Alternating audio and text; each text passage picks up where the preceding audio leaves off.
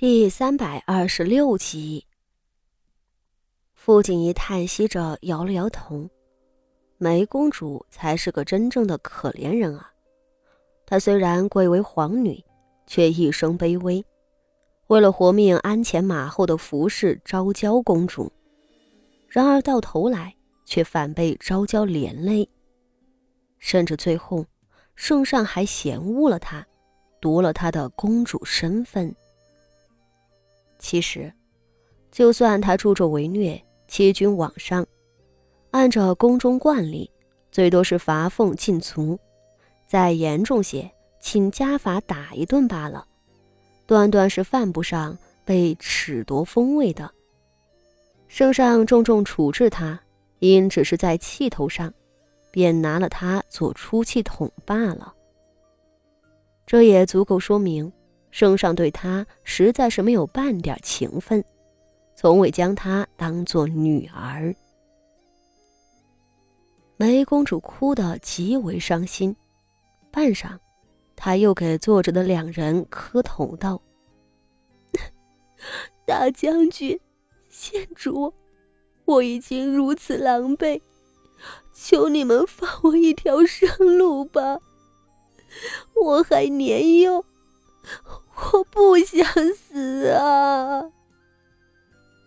他是真的被吓坏了。他知道，在徐家和太子眼里，她不是一个十四岁的小姑娘，而是敌人。对待敌人是不需要手软，就像徐家对待昭娇一样。而昭娇公主的死，更是令他感到无比恐惧。他恐惧于皇室的冷酷。恐惧于太子党的强大，他原本也是没料到昭娇会死的。他想着至多是打入冷宫，但事实是，圣上杀了昭娇。圣上不会讲情面的，而徐家也拥有足够的力量拿走他们这些公主的性命。如今，他已经是太子党砧板上的鱼肉。只要太子和徐家不高兴了，一纸奏折递了上去，圣上估计看都不看就会准许。他和昭娇不一样啊，昭娇是圣上的女儿，得到圣上多年疼爱，而他不过是个可有可无的人啊。他终于走投无路了，除了求饶，没有任何办法。六皇女。你身为皇族，对成王败寇这个道理，再明白不过了吧？徐策冷冷的看着他，道：“从前你跟在昭娇身后为虎作伥，甚至胆敢在七公主谋杀案上亲口指证锦衣，害锦衣入宗人府，险些丧命。虽然这些都是昭娇之事，但不可否认，你的罪过也是无法掩饰的。”锦衣是我徐策的未婚妻，你胆敢害她，可曾考虑过后果？徐策说到最后，声音已然拔高了几分。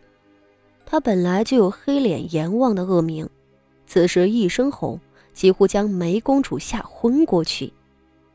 梅公主软在地上，语无伦次道：“我错了，我错了啊！”我也是逼不得已，吵娇都是吵娇的错，我再也不敢了，再也不敢了。徐策满意的欣赏他的狼狈，如同猎人赏完自己的猎物，享受胜利的果实。傅锦仪在侧瞧着，心里都打抖。是啊，成王败寇。这就是夺嫡之争，落败的人会生不如死啊！终于，等梅公主哭够了，徐策再次缓慢的开了口：“六皇女，下官今日请您前来，倒不是想杀了您的。您放心，下官留着你，还有用呢。有用。”这话令梅公主如蒙大赦，她忙抹了一把眼泪，咕噜一下子爬起来道：“我自幼卑微，在宫中挣扎求生，很小就明白了一个道理，那就是只有有价值的人才有活命的资格。将军既然想用我，我一定会好生为将军做事的，请将军吩咐我吧。”梅公主出身尴尬，没有任何庇护，在吃人的皇室里，平安长到十四岁，可不是没本事的。她年少早熟，惯会察言观色，也最擅长生存。其实，和她一样出身尴尬的公主、皇子，并不少见。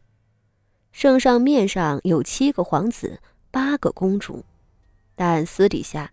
还有几个儿女是没有被承认的，譬如圣上年富力强时宠幸过不少宫女，也生过公主、皇子，但随意宠幸宫女是荒唐无度的表现，会受到朝臣的抨击和史书的贬斥。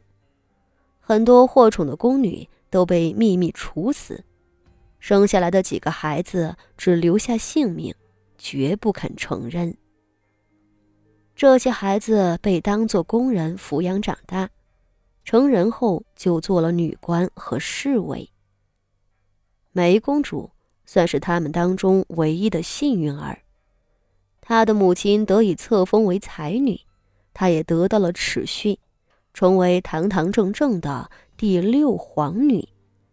这一切，都是他和其母亲拼命挣扎求生的结果。